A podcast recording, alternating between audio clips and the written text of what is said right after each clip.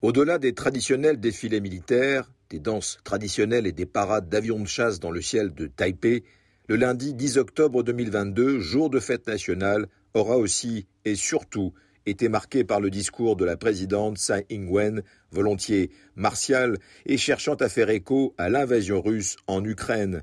Parfait résumé aux accents prophétiques de l'état d'esprit du moment à Taïwan. Nous ne pouvons absolument pas ignorer les risques que ces expansions militaires font peser sur l'ordre mondial et démocratique, a-t-elle déclaré dans une audience muette. Et de finir par ces mots, la destruction de la démocratie à Taïwan serait une grave défaite pour les démocraties du monde. Dans les rues de Taipei, une forme d'insouciance incrédule face à une menace vieille de 70 ans s'est donc peu à peu transformée cette année en un sentiment d'inquiétude devant la possibilité d'une guerre dont personne ne connaît les conséquences. 2022 est en effet un tournant. La visite début août à Taïwan de l'américaine Nancy Pelosi, présidente de la Chambre des représentants, a été vécue comme une profonde provocation de Washington à Pékin.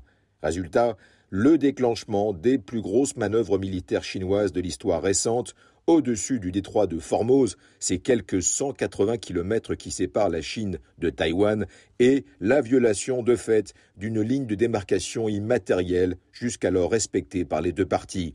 Le préambule à une nouvelle normalité stratégique selon les officiels taïwanais qui dénoncent la pression militaire chinoise.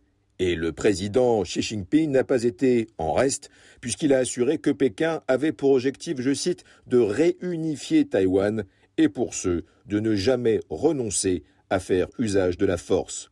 Rien donc de bien rassurant. Le président ukrainien, mais aussi dans une moindre mesure, mais plus proche, la reprise en main musclée de Hong Kong par Pékin, sans susciter davantage que des déclarations indignées de la part de la communauté internationale, ont certainement mobilisé l'opinion taïwanaise qui, bien que divisée sur les questions stratégiques, tente de s'organiser. Et le ministre des Affaires étrangères, Joseph Fu, de marteler que le gouvernement se préparait à l'éventualité de l'invasion chinoise et renforçait les entraînements militaires et les armes de défense asymétriques.